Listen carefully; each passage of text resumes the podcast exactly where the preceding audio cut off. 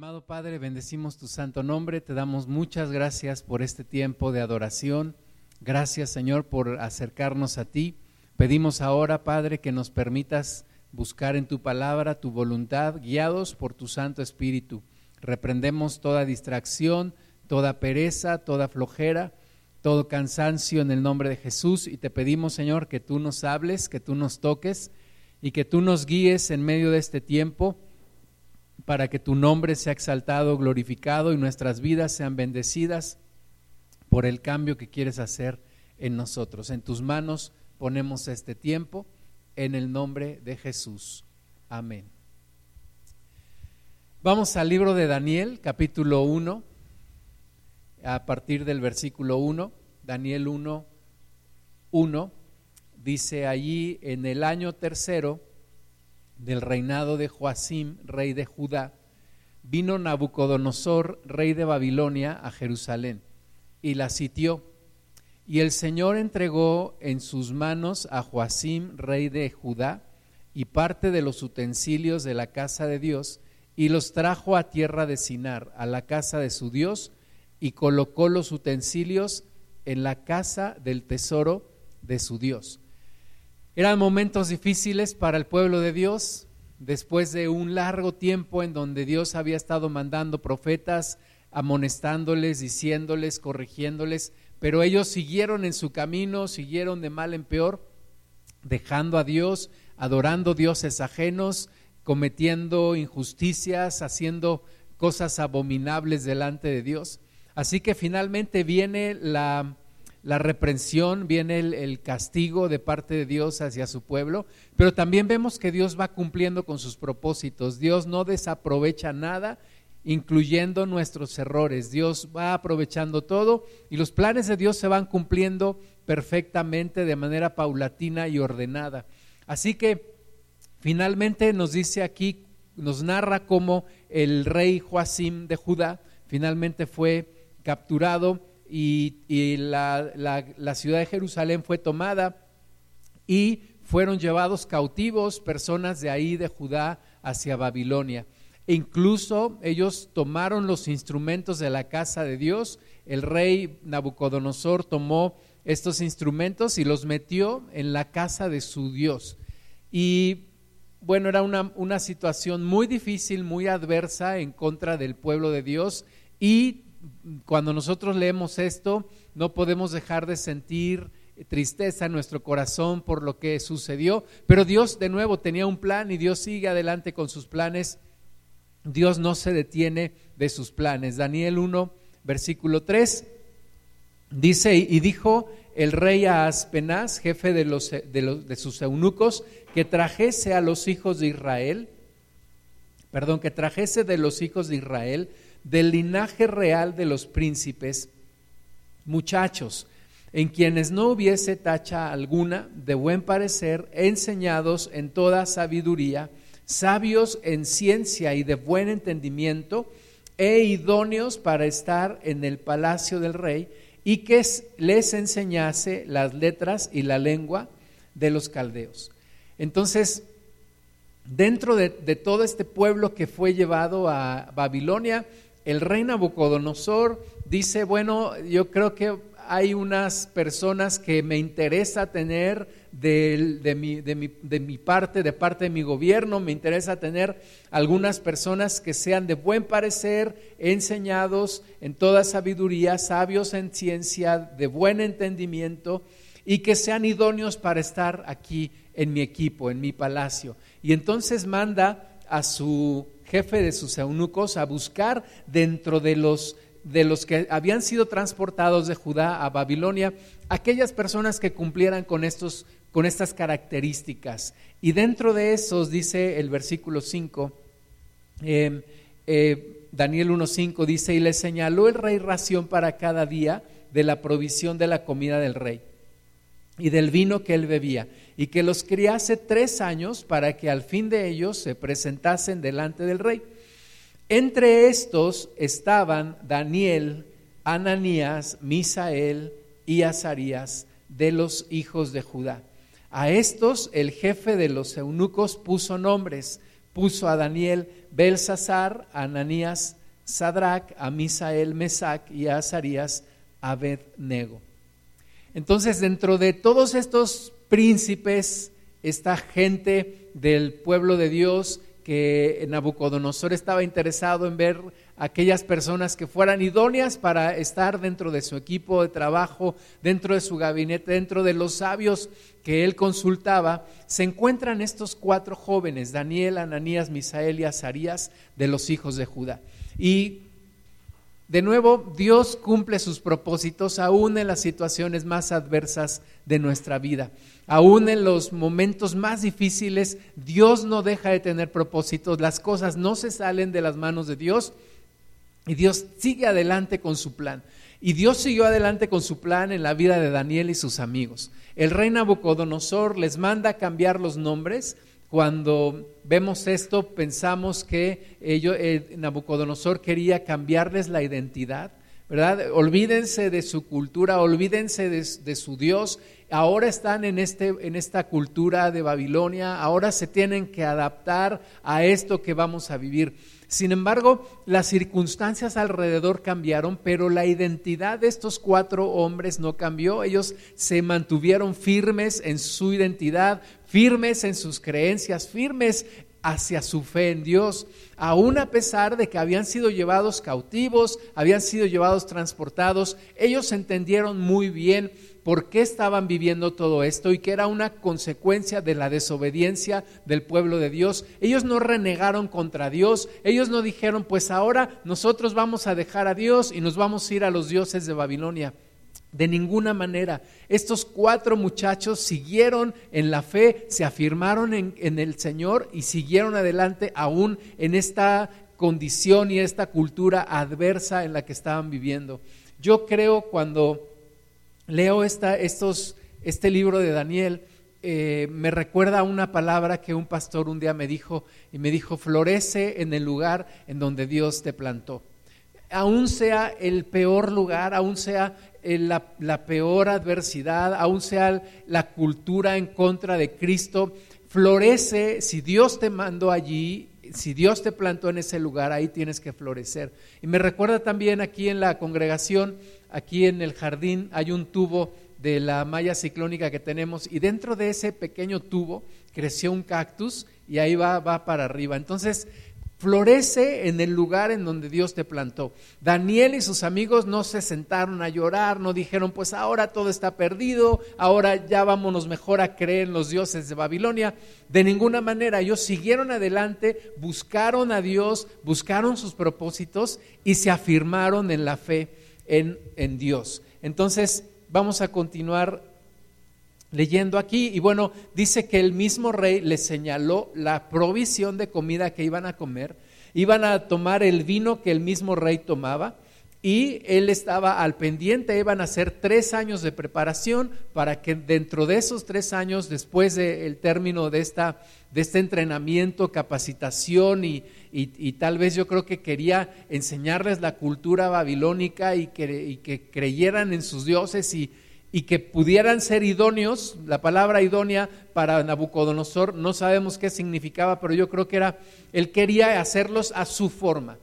Y para eso eran esos tres años. Versículo 8, y Daniel propuso en su corazón no contaminarse con la porción de la comida del rey ni con el vino que él bebía. Pidió, por tanto, al jefe de los eunucos que no se le obligase a contaminarse. Y puso Dios a Daniel en gracia y en buena voluntad con el jefe de los eunucos.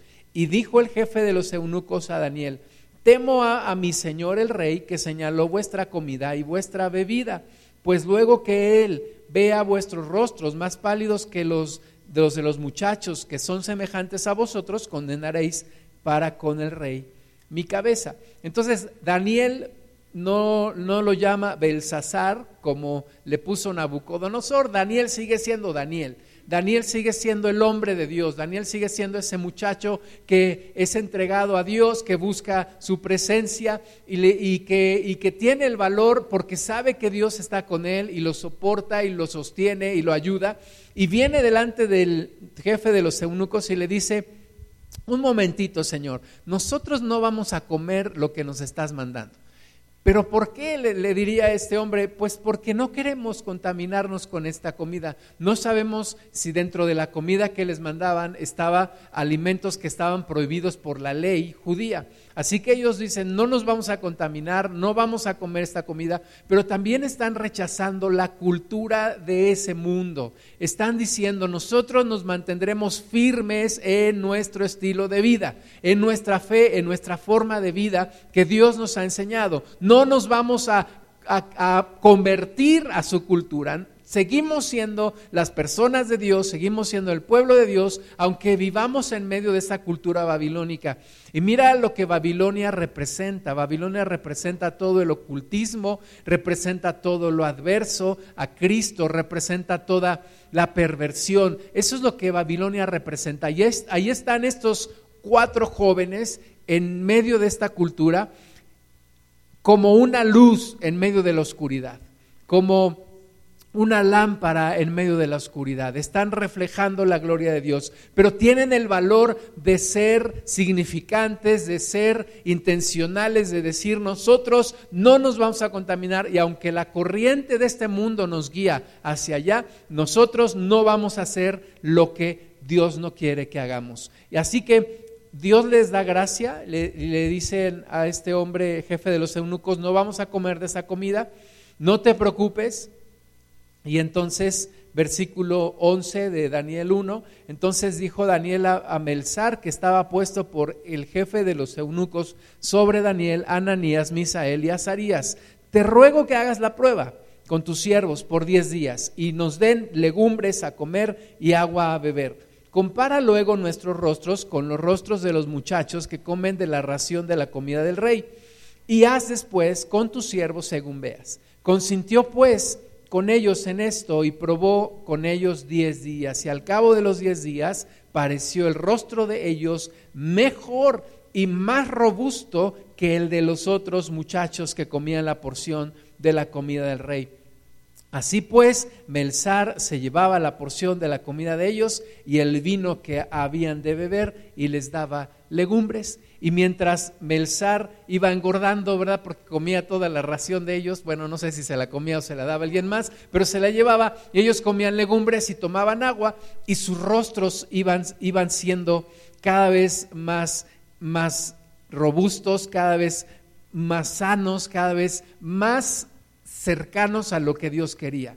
Se está cumpliendo el propósito de Dios, te repito, en cuatro muchachos puestos en medio de un ambiente adverso, de un ambiente completamente opuesto a Dios, a lo que Dios quería, pero el plan de Dios se cumple en ellos. Y es parte de lo que nosotros somos mandados a hacer. La iglesia está viviendo ahora en medio de un mundo, en medio de una cultura babilónica, en medio de una cultura que cada vez se vuelve más en contra de Dios y tenemos que ser luz a los que están alrededor. Tenemos que pararnos igual que Daniel y sus amigos, decir, yo no me voy a contaminar con la cultura de este mundo, yo sigo los principios de Dios, mi identidad está en Cristo y yo no voy a ser impactado por el mundo, sino yo voy a impactar al mundo. Estamos aquí para ganar más almas para Cristo, pero necesitamos esa determinación para poder hacerlo. Sigamos leyendo Daniel 1.17. A estos cuatro muchachos Dios les dio conocimiento e inteligencia en todas las letras y ciencias. Y Daniel tuvo entendimiento en toda visión y sueños, pasados pues los días al fin de los cuales había dicho el rey que los trajesen. Al, el jefe de los eunucos los trajo delante de Nabucodonosor, versículo 19. Y el rey habló con ellos y no fueron hallados entre todos ellos otros como Daniel, Ananías, Misael y Azarías. Así pues estuvieron delante del rey. En todo asunto de sabiduría e inteligencia que el rey les consultó, los halló diez veces mejores que todos los magos y astrólogos que había en todo su reino. Y continuó Daniel hasta el año primero del rey de Ciro, del rey Ciro, perdón.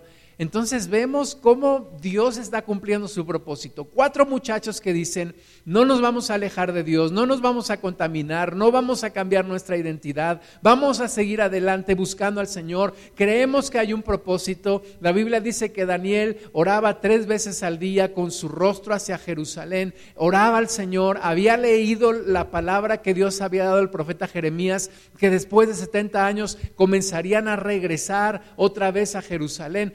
Que la fe, la esperanza, la comunión no se perdió y eso es lo que tú y yo necesitamos aprender aquí en esta escritura, que nuestra convicción en el Señor no tiene que ser cambiada por la influencia del mundo. Necesitamos nosotros afirmarnos, seguir adelante en medio de este mundo.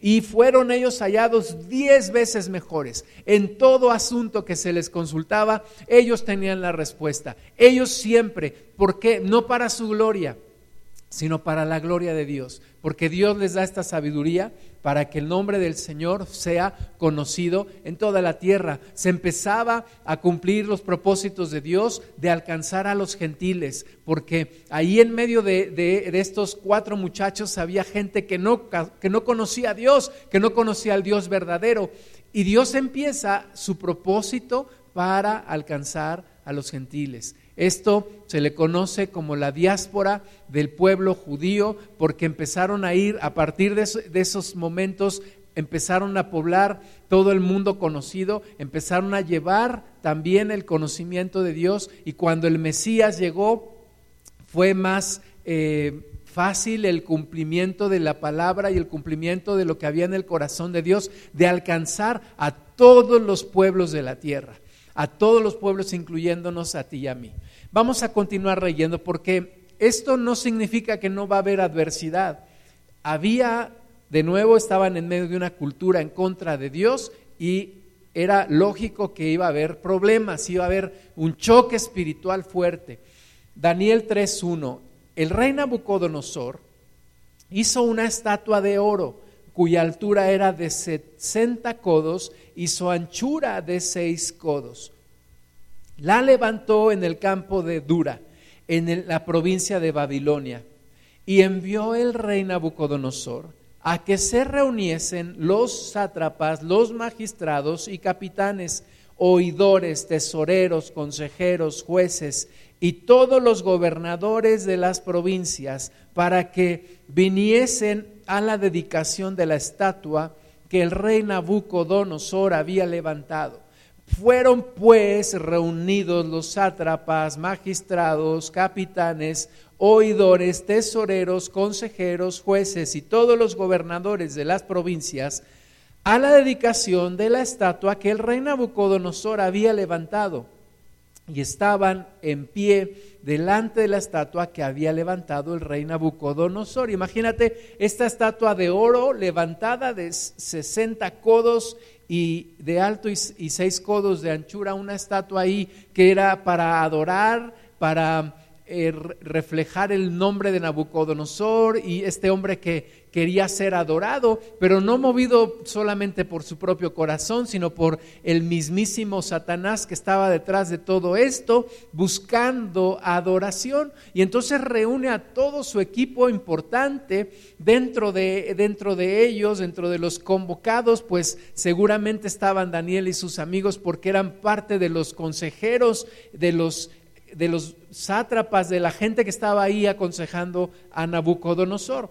Versículo 4 eh, de Daniel, Daniel 3, versículo 4, y el pregonero anunciaba en alta voz, ¿verdad? Estaba la estatua ahí y el pregonero anunciaba en alta voz, mándese a vosotros, oh pueblos, naciones y lenguas, que al oír el son de la bocina, de la flauta, del tamboril, del arpa, del salterio, de la zampoña y de todo instrumento de música, os postréis y adoréis la estatua de oro que el rey Nabucodonosor ha levantado. Y cualquiera que no se postre y adore inmediatamente será echado dentro de un horno de fuego ardiendo. Por lo cual, al oír todos los pueblos el son de la bocina, la flauta, el tamboril, el arpa, el salterio, la zampoña y todo instrumento de música, todos los pueblos, naciones y lenguas se postraron y adoraron la estatua de oro que el rey Nabucodonosor había levantado. Quisiera poner especial atención porque ya sabemos, y normalmente nuestra atención está en la, en la estatua que este hombre levantó, pero se nos olvida poner nuestra atención en la segunda parte, porque el pregonero anunciaba que la orden de adorar se ejecutaba cuando ellos escucharan el son de la bocina, de la flauta, el tamboril, el arpa, el salterio, la zampoña y de todo instrumento de música. Y tenían que postrarse y adorar la estatua de oro. Obviamente esto estaba completamente en contra de lo que Daniel y sus amigos habían sido enseñados de parte de Dios, porque ellos sabían, uno de los mandamientos dice que no te postrarás delante de las imágenes ni de lo que hay en, el cielo y en la tierra y debajo de la tierra. No las adorarás. Se le fue dicho a Moisés, Moisés lo transmitió a todos. Ellos estaban ahora cautivos por esa razón, porque habían incumplido y habían adorado y habían sacrificado a dioses ajenos que no son más que demonios que están buscando adoración. Y ahora el rey Nabucodonosor, aunque los tiene en un buen concepto, están en una buena posición, pues el rey está poniendo una, una ley que el que no la cumpla será echado al horno de fuego, en donde tienen que adorar esta imagen, pero lo tienen que hacer al, sol, al son de la música, de la música, del, del, de, la, de la bocina, de la flauta, el tamboril, el arpa, el salterio, la zampoña y todo instrumento. Y nos lo repite dos veces en estos versículos que acabamos de leer. Quiero poner especial atención en la música, en la música. En medio de esta música era cuando ellos tenían que adorar a esta imagen. Y cuando yo antes de conocer a Cristo, me gustaba mucho la música rock y me gustaba ver los documentales de los orígenes de la música rock y me acuerdo mucho, varias veces se decía, de este guitarrista llamado Jimi Hendrix, que murió por una sobredosis, porque se metió demasiada droga y no aguantó. Y este hombre eh, es conocido, hasta donde yo me quedé, como el mejor guitarrista en toda la historia del rock. Incluso ayer que estaba revisando, vi por ahí un video, no, no vi el video, pero tenían los títulos, de, decía cómo Jimi Hendrix humilló a Eric Clapton, ¿no? Que Eric Clapton también es conocido como uno de los guitarristas más importantes de la música rock. Pero bueno, Jimi Hendrix dijo que a través de la música tú puedes conquistar el alma de una persona. A través de la música puedes conquistar el alma de una persona. Y esto hace sentido con lo que leemos en Daniel, en donde dice que la gente al escuchar todo este, este sonido de la música, de todos los instrumentos que estaban tocando, tenía que fluir en una adoración, es decir, tenía que postrarse delante de la estatua. Era una especie de seducción para llevarlos a la adoración a esto que no es Dios. Y ahí es donde necesitamos tú y yo poner especial atención, porque la música ha sido una forma en la cual el enemigo ha cautivado a la persona y los ha llevado a una adoración de lo que no es Dios, a una adoración de Satanás y sus huestes. Esto es una realidad que no podemos negar. No estoy exagerando, no estoy eh, siendo fanático, estoy mostrando una realidad basada en la palabra de Dios. ¿verdad? Desde los tiempos de Daniel, desde los tiempos de la antigua Babilonia, a través de la música, llevar a la gente a la adoración a Satanás y sus huestes. Vamos a leer Ezequiel capítulo 28, versículo 11. Dice, vino a mí palabra de Jehová diciendo, Hijo de hombre, levanta endecha sobre el rey de Tiro y dile, Así ha dicho Jehová el Señor. Tú eras el sello de la perfección, lleno de sabiduría y acabado de hermosura. En Edén, en el huerto de Dios, estuviste de toda piedra preciosa, era tu vestidura de cornerina, topacio, jaspe, crisólito, berilo y ónice, de zafiro, carbunclo, esmeralda y oro. Los primores de tus tamboriles y flautas estuvieron preparados para ti en el día de tu creación. Bueno, dice aquí, hijo de hombre, levanta endecha sobre el rey de Tiro y dile así, ¿verdad?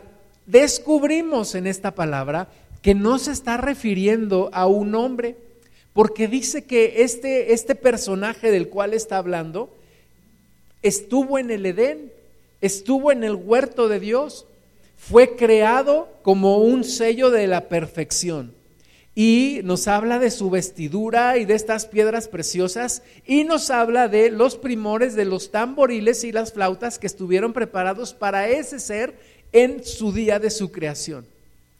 Y descubrimos que está hablando de Lucifer, está hablando de, este ángel caído, de este Satanás, está hablando de ese, de ese ser que fue creado para la alabanza de Dios, porque se le fue dado los instrumentos, los tamboriles y las flautas, no para su propia gloria, sino para la gloria de Dios, para la alabanza de Dios. Una de las verdades que yo quisiera que reflexiones en este día es que la música fue creada para adorar a Dios. La música no fue creada con otro propósito. ¿Verdad? Aunque, aunque hoy eh, la industria de la música es, es toda una industria que genera una gran cantidad de dinero y hemos tenido música, vamos a leer ahorita desde el libro de Génesis, se habla que el hombre empezó a hacer música, hemos tenido música durante toda la historia prácticamente de la humanidad y tú y yo nos gusta la música y, y es algo sin lo cual podemos vivir, te quiero recordar algo, la música fue creada para adorar a Dios. Con ese propósito fue creada. Ahora, el enemigo que quiere ensuciar todo y que quiere desvirtuar todo, toma la música para que se le adore a él. Pero no ese es el propósito. La música no fue creada para eso. Vamos a continuar leyendo versículo 4. Tú, versículo 14, perdón, tú, querubín grande protector, yo te puse en el santo monte de Dios, allí estuviste, en medio de las piedras de fuego, te paseabas. Entonces de nuevo confirmamos, nos está hablando de un querubín grande, protector, que fue puesto en el monte de Dios. Versículo 15, perfecto eras en todos tus caminos desde el día que fuiste creado hasta que se halló en ti maldad. A causa de la multitud de tus contrataciones, fuiste lleno de iniquidad y pecaste, por lo que yo te eché del monte de Dios y te arrojé de entre las piedras del fuego, oh querubín protector. Fíjate cómo cada vez nos va clarificando más la palabra. Este enemigo de Dios y de los hombres fue creado como un querubín protector, como un querubín que eh, eh, el sonido de, los tamboriles, de las flautas, él recibió cuando él fue creado, él era encargado de la adoración a Dios, fluyendo en la música, pero fue encontrada maldad en él. El pecado no se originó en la tierra, el pecado se originó en el cielo. El primer ser que pecó no fue en la tierra, el primer ser que pecó, pecó en el cielo. Y es este ser, este querubín grande y protector, este Lucifer o Satanás, que quiere decir el enemigo. Versículo 17, se enalteció tu corazón a causa de tu hermosura, corrompiste tu sabiduría a causa de tu esplendor. Yo te arrojaré por tierra, delante de los reyes te pondré, para que miren en ti con la multitud de tus maldades y con la iniquidad de tus contrataciones, profanaste tu santuario. Yo pues saqué fuego de en medio de ti, el cual te consumió, y te puse en ceniza sobre la tierra a ojos de todos los que te miran. Todos los que te conocieron de entre los pueblos se maravillarán sobre ti, espanto serás y para siempre dejarás de ser se corrompió este querubín, se encontró maldad en él, Dios lo echó de su presencia, lo echó a la tierra, dice aquí, pero no le quitó su poder. Pero ese poder se corrompió y esos talentos que él tiene y que él tenía se corrompieron. Y esa habilidad con la música se corrompió, se desvirtuó, se desvió su propósito. Él quiso ganar adoración para él mismo y no para Dios. Y eso no se permite en el cielo. Así que fue echado y ahora está en medio de nosotros, en esta tierra, con una tercera parte de los ángeles. Vamos a ver Apocalipsis 12:3. También apareció otra señal en el cielo. He aquí un gran dragón escarlata que tiene siete cabezas y diez cuernos, y en sus cabezas siete diademas, y su cola arrastraba la tercera parte de las estrellas del cielo, y las arrojó sobre la tierra y el dragón se paró frente a la mujer que estaba para dar a luz a fin de devorar a su hijo tan pronto como naciese. Entonces, el enemigo, este querubín protector, junto con una tercera parte de los ángeles son echados del cielo. Algunos dicen que la forma en la que Lucifer cautivó a la tercera parte de los ángeles de Dios fue a través de la música a través de la música puedes seducir el alma de una persona, conquistar, esclavizar, cautivar el alma de una persona y dirigirla hacia donde tú quieres. Por eso nos gusta tanto la música. Por eso es tan importante la música en nuestras vidas. A través de la música te puedes entristecer o te puedes poner feliz, o se te puede generar estrés, o se te puede generar agresividad a través de la música. El alma de una persona puede ser cautivada a través de la música.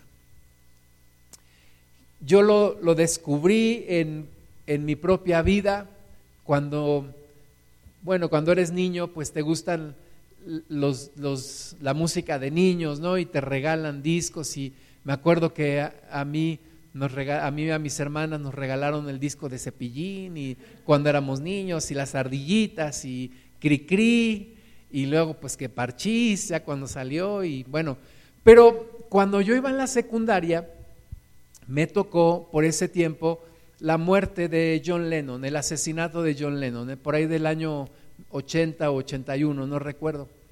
Y, cuando eso pasó, eh, otra vez la música de los Beatles empezó a sonar de nuevo muchísimo en el radio, en la televisión, en las noticias. Bueno, fue una, una noticia que, que impactó muchísimo en, en ese tiempo.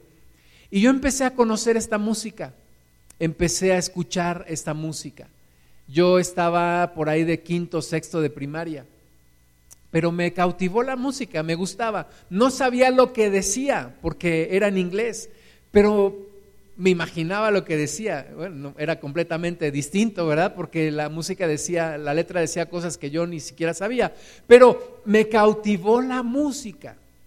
Me llevó a un grado de querer buscar más y más y más. Y empecé a comprar discos. No me conformé solamente con escuchar la música en el radio. Empecé a comprar discos.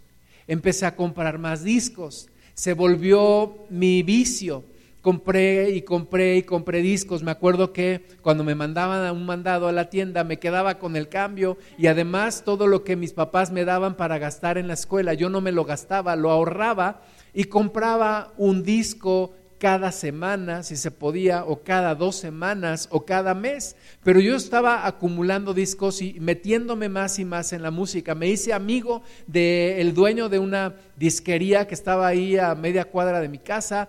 Nos juntábamos, platicábamos, yo iba con él todas las tardes, escuchábamos la música de los Beatles, de los Creedence, de de Queen, de Quiet Riot, de un montón de grupos que yo empecé a conocer. Y sin darme cuenta fui seducido por la música. Por eso te puedo decir que la música tiene un poder muy especial sobre el alma de la persona. Eh, Así como a mí me sedujo la música rock, pues conozco a otros que les ha seducido la música de las bandas o tantas tantos estilos de música que hay para cautivar el alma de la persona. Mi historia terminó gracias a Dios terminó bien porque conocí a Cristo, pero antes de conocer a Cristo terminó mal porque si yo me sentía triste, escuchaba música y, me sentía más triste. Si yo me sentía deprimido, escuchaba música y me sentía más deprimido. Y además me gustaba, me gustaba estar en eso, en, esa, en ese círculo vicioso. Cuando yo empecé a ir a la, a la primaria, perdón, a la preparatoria, ya pasé primaria, secundaria, preparatoria, todos los días me veías con un disco de estos de acetato en las manos ya sea porque yo prestaba o porque me prestaban. Y uno de mis amigos que hace poco me contactó, Gabriel Arroyo, me decía, oye, que, que los Beatles son fanáticos de ti. Y yo le decía, no, esos tipos ni siquiera me conocen, yo soy fanático de ellos. O sea, yo me convertí en un fanático de estos grupos de rock. Y fui enlazado por por esta cuerda, por esta cuerda que atrapa el alma de una persona. Yo fui atrapado por esto. Mis papás me decían, tú ya no crees en Dios, tú crees en John Lennon. Y yo les decía, no, yo, yo creo en Dios. Pero la verdad es que yo estaba completamente mimetizado, fanatizado, cautivado por la música rock. Y un día sabiendo que me gustaba tanto la música rock, uno de mis amigos me puso en una lista para ir a una conferencia sobre mensajes en la música rock. Y yo fui, fui a, la iglesia Amistad Cristiana allá en la Ciudad de México, yo no sabía ni qué era Amistad Cristiana, ni qué era la iglesia cristiana, ni qué eran las alabanzas, yo no sabía nada de eso, pero yo fui invitado a una conferencia sobre el rock y a mí me gustaba el rock. Yo iba a conciertos de rock allá en, el parque España junto con mi hermana. Íbamos ahí a escuchar grupos de rock que imitaban a los Beatles y a, otros grupos, ¿no? Y, y ahora lo veo y digo, qué tristeza, si yo estaba mal, ellos estaban peor, porque ellos estaban tratando de imitar y, hasta se vestían y se peinaban y, y, hasta la nariz de John Lennon y todo se querían hacer, ¿no? Pero qué tristeza, pero eso es lo que hace la música cautivar el alma de una persona. Y en esa conferencia sobre la música rock, a donde me invitaron, yo por primera vez invité a Jesús a venir a mi vida. Y Jesús empezó a quitar las cadenas, a romper las cuerdas y a traerme a su presencia, como dice la Biblia, con lazos de amor. Y Dios empezó a entrar a mi vida. Y yo empecé a dejar esta música rock, esta música que me había cautivado y empecé a llenarme y a fluir en un tiempo de adoración.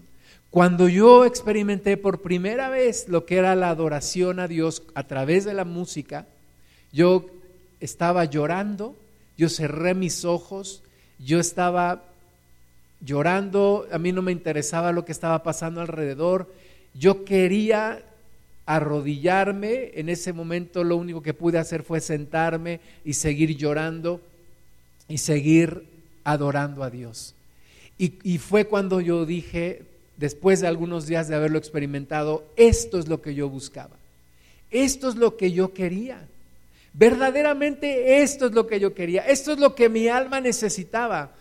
Mientras yo estaba consumiendo la comida chatarra, de la adoración chatarra a Satanás y sus huestes, lo que mi alma verdaderamente buscaba era la adoración a Dios y fluir en la música a través de la adoración a Dios. Eso es lo que yo verdaderamente necesitaba.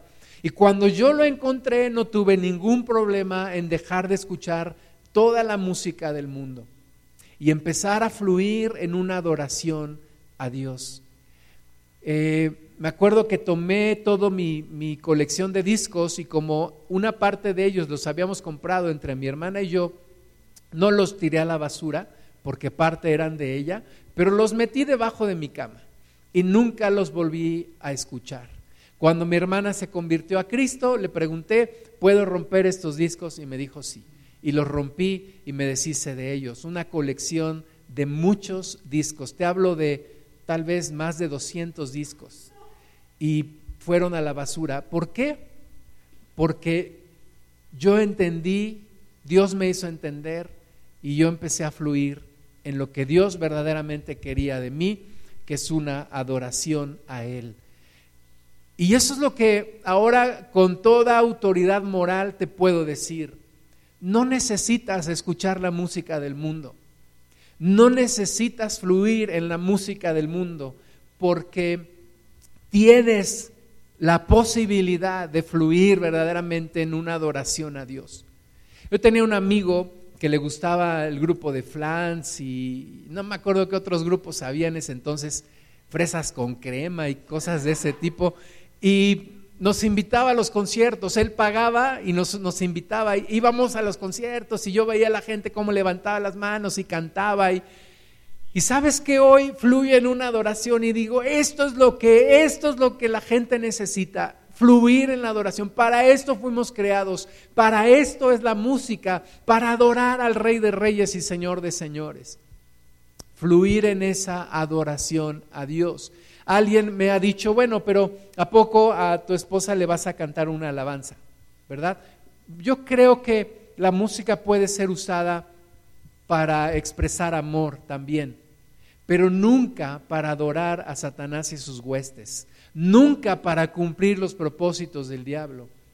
Yo descubrí y entendí los mensajes de mucha de la música del mundo, mensajes directos, mensajes específicos para adorar a Satanás y sus huestes.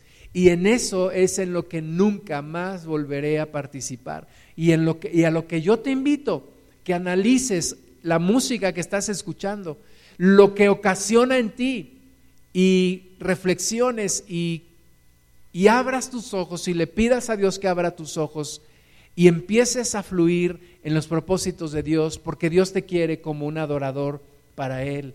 Salmo 150, versículo 1.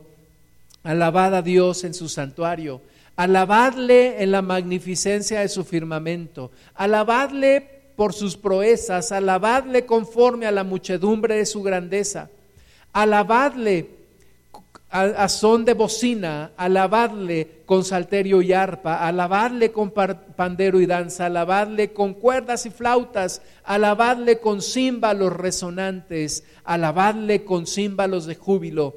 Todo lo que respira, alabe a Jehová. Aleluya. Para eso fuimos creados tú y yo, para adorar a Dios. Recuerda que cuando Dios formó a Adán del polvo de la tierra, dice la palabra que fue Adán un ser viviente hasta que Dios sopló el aliento de vida en su nariz. Y, y, ese aliento de vida, dice aquí, todo lo que respira, alabe a Jehová. Mientras nuestros pulmones estén llenos de aire, Alabemos a Dios, glorifiquemos a nuestro Señor, porque para eso fuimos creados. Los primeros instrumentos musicales fueron instrumentos de viento, usados por ese aliento que Dios puso en nosotros para alabarle a Él. Génesis 4:21 nos dice que Jubal fue padre de todos los que tocan arpa y flauta, ¿verdad? ¿Con qué tocaban la flauta? ¿Con qué tocan los instrumentos? Con el aliento con el, con el aire que hay en los pulmones y que fue dado para que adoremos a Dios, no para que andemos adorando al enemigo, no para que andemos haciendo cosas contrarias a lo que Dios quiere, sino para que fluyamos en esta música que es utilizada como una herramienta para fluir en adoración, para acercarnos a Dios. De la misma manera como leímos en Daniel que la música traía esta especie de hipnotismo y de seducción para guiarlos a la adoración a Satanás.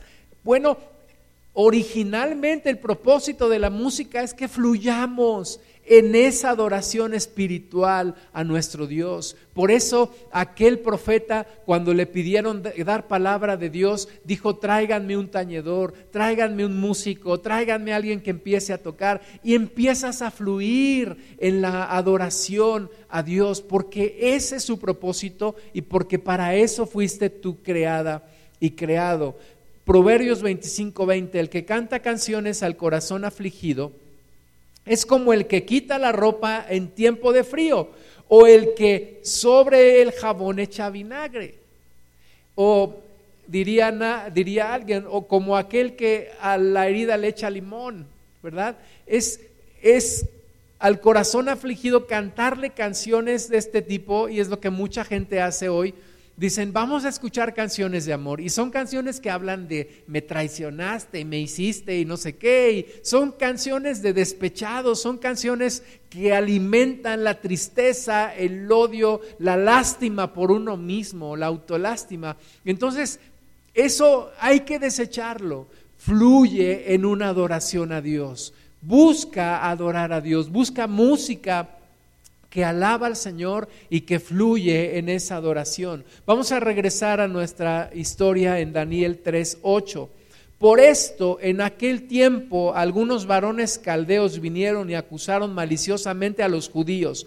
Hablaron y dijeron al rey Nabucodonosor, Rey, para siempre vive Tú, oh rey, has dado una ley que todo hombre al oír el son de la bocina, de la flauta, del tamboril, del, arpa, del salterio, de la zampoña y de todo instrumento de música se postre y adore la estatua de oro. Y el que no se postre y adore se ha echado dentro de un horno de fuego ardiendo hay unos varones judíos, los cuales pusiste sobre los negocios de la provincia de Babilonia, Sadrach, Mesach y Abednego. Estos varones, oh rey, no te han respetado, no adoran tus dioses, ni adoran la estatua de oro que has levantado.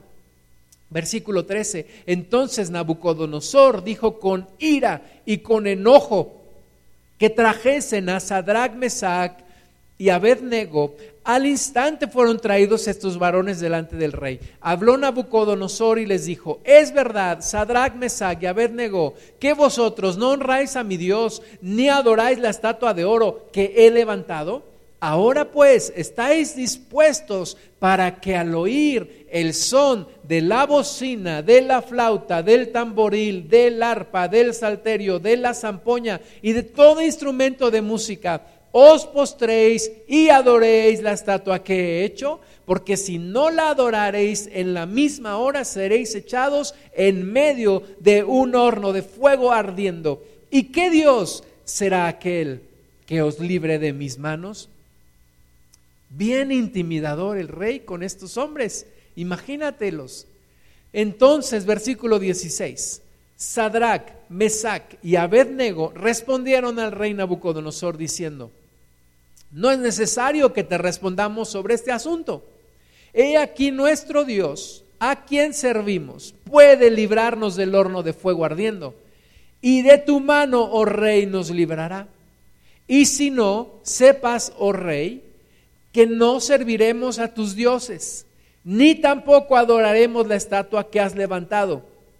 Entonces Nabucodonosor se llenó de ira y se demudó el aspecto de su rostro contra Sadrach, Mesach y Abednego y ordenó que el horno se calentase siete veces más de lo acostumbrado. Versículo 20. Y mandó a hombres muy vigorosos que tenía en su ejército que atasen a Sadrach, Mesach y Abednego para echarlos en el horno de fuego.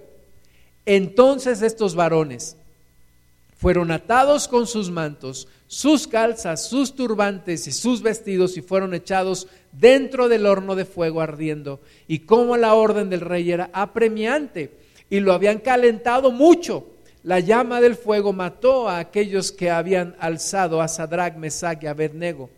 Y estos tres varones, Sadrach, Mesach y Abednego, cayeron atados dentro del horno de fuego ardiendo. Versículo 24. Entonces el rey Nabucodonosor se espantó y se levantó apresuradamente y dijo a los de su consejo, ¿no echaron a tres varones atados dentro del fuego? Ellos respondieron al rey, es verdad, oh rey.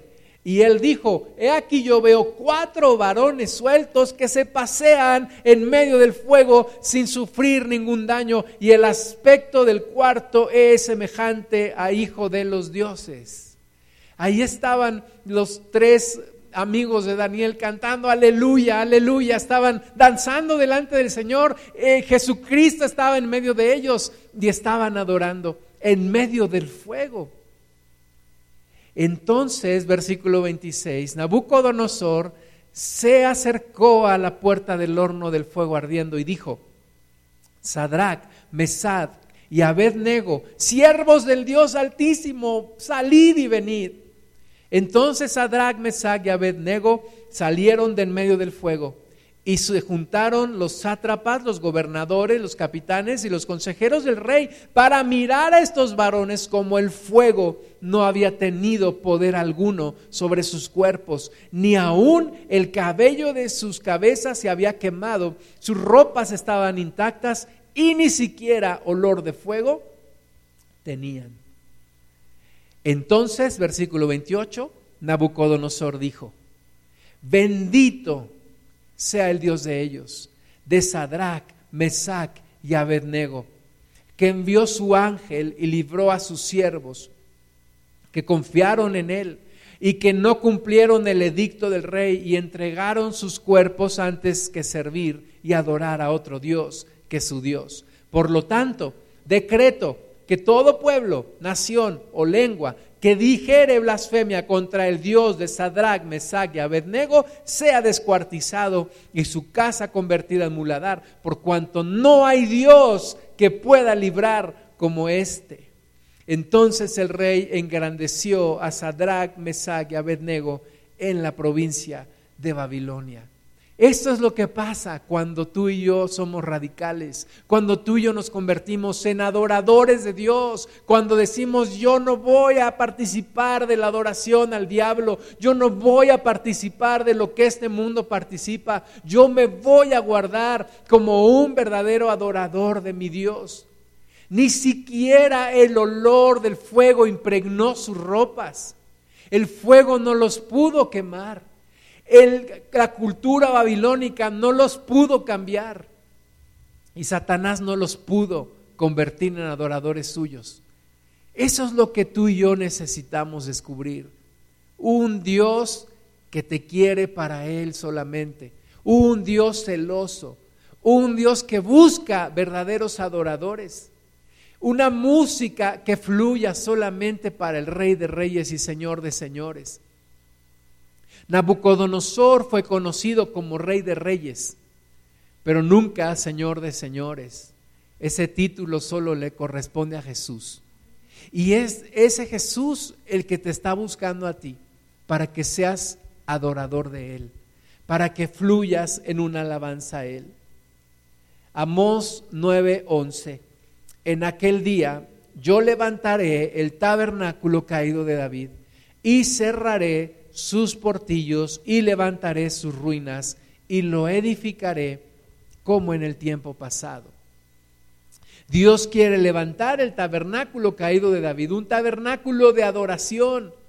Dios no dice que levantará el tabernáculo caído de Moisés, dice que levantará el tabernáculo caído de David. Y sabemos que David constituyó todo lo que era el orden de los cantores y de la música, porque él mismo fluía en adoración delante de Dios. Él mismo fluía en alabanza a Dios y compuso los salmos y era, era hábil con el arpa y se acercaba a Dios.